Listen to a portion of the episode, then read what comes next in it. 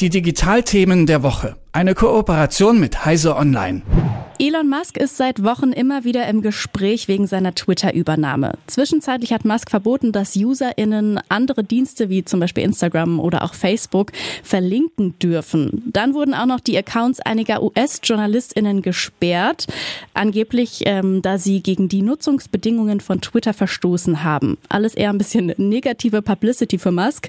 Das hat er wohl jetzt auch mitbekommen und auch ernst genommen und sich kurzerhand entschieden dazu, dass er alle Twitter-NutzerInnen dazu aufruft, entscheiden zu dürfen, ob er, Elon Musk, zurücktreten soll von seinem Posten. Ja, wie das jetzt ausgegangen ist und über das ganze Twitter-Musk-Drama spreche ich jetzt mit Malte Kirchner von Heise Online.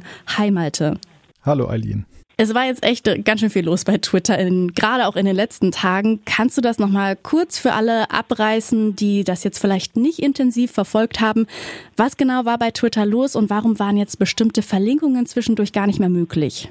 Ja, das ist in der Tat eine Vielzahl von Geschehnissen und die aufzudröseln ist gar nicht mehr so einfach. Aber es ist folgendermaßen, dass ähm, halt Elon Musk beziehungsweise über Twitter kurzerhand verboten hat, dass man zum Beispiel soziale Netzwerke wie Facebook, Instagram und Mastodon vernetzen oder verlinken durfte. Darunter sind auch so ein paar kleine, noch relativ unbekannte Dienste. Post und Parler sind zum Beispiel mit dabei oder Tribal, was hierzulande, glaube ich, kaum einer kennt. Und interessant ist auch, man darf oder man durfte auch Linktree nicht ver verlinken. Linktree, das ist so ein Anbieter, da kann man halt eine Vielzahl von Links hinterlegen. Und das war so vor allem bei Influencern halt recht beliebt, die dann halt ihre Inhalte darüber dann halt da verlinkt haben. Ja, und warum wurde dieses Verbot dann jetzt plötzlich auch wieder aufgehoben? Was hat ihn dazu ja. bewegt? Ja, es gab einen riesigen Aufruhr jetzt nach dieser Geschichte. Es, man muss ja sehen, im Vorfeld waren ja auch noch so ein paar Geschehnisse, dass, dass Twitter Journalisten dann blockiert hat oder sogar aus dem Netzwerk ausgeschlossen hat, die in dieser ElonJet-Geschichte berichtet und verlinkt haben. ElonJet, das war ja so ein, ein Account, der halt angezeigt hat, wo das, das, der Privatjet von Elon Musk sich gerade befindet. Und das äh, war, sorgte natürlich sowieso schon für Aufregung. Und dann kam diese Geschichte noch mit der Verlinkung. Und man merkte schon, es, es ja, setzte wieder so ein neuer Exodus raus aus Twitter an andere Netzwerke an. Ich habe bei mir persönlich auch gesehen, mein Mastodon-Account hatte plötzlich auch wieder riesigen Zulauf. Und da wusste ich schon, oha, oha, bei Twitter tut sich gerade wieder was. Mhm, okay, also Elon Musk wollte einfach nicht, dass die äh, JournalistInnen über ihn berichten und seinen Privatjet, wo er gerade ist. Das war jetzt sein Grund, diese Konten zu sperren. Genau, also es geht augenscheinlich sehr stark um private Befindlichkeiten von Elon Musk, dass er sich verfolgt fühlt, zum Beispiel durch diese, diese Jet-Geschichte, dass er kritisiert wird und äh, ja, im, im Falle dieser Verlinkung eben auch, dass er fürchtet, dass eben andere soziale Netzwerke einen Zustrom erfahren durch Twitter, weil sie dort gut verlinkt sind. Mhm. Erinnern wir uns mal kurz zurück. Am 4. April ist gar nicht so unglaublich lange her. Da gibt Musk in einem Börsendokument bekannt, dass er für knapp 2,9 Milliarden Dollar 73,5 Millionen Twitter-Aktien gekauft hat. Jetzt heute, ja, tritt er als Unternehmenschef zurück. So hat es die Community entschieden. Erstmal kurz deine Meinung dazu. Hast du auch abgestimmt und hast du das Ergebnis erwartet? Also ich habe es mir nur angeguckt, wie sich diese Abstimmung entwickelt hat. Es war ja tatsächlich lange Zeit auch auf Augenhöhe. Und äh, ja, ich war mir nicht so ganz sicher, wie das ausgeht, weil es natürlich auch, glaube ich, so, ja, wie in der Politik so eine Vertrauensfrage war und äh, wir ja sehr stark in, Ab in Umfragen von Elon Musk gesehen haben, dass er vor allem seine Fangemeinschaft immer mobilisiert hat, um seine Vorhaben durchzusetzen, scheinbar demokratisch abgestimmt. Und insofern ging ich davon aus, dass er dann wahrscheinlich auch eine Mehrheit hinter sich versammeln kann.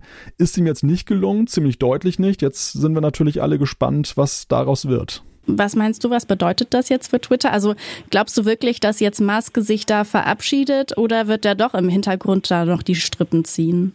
Naja, Vorhersagen bei Elon Musk sind äh, immer schnell wieder durch die Realität überholt. Deshalb bin ich da recht vorsichtig mit Vorhersagen. Er ist nicht sehr berechenbar. Aber was ich glaube, ist so aufgrund seiner Persönlichkeitsstruktur, wenn er nicht plant, jetzt Twitter wirklich dicht zu machen oder da komplett auszusteigen, wo ich auch nicht weiß, inwieweit ihm das jetzt möglich ist, mhm.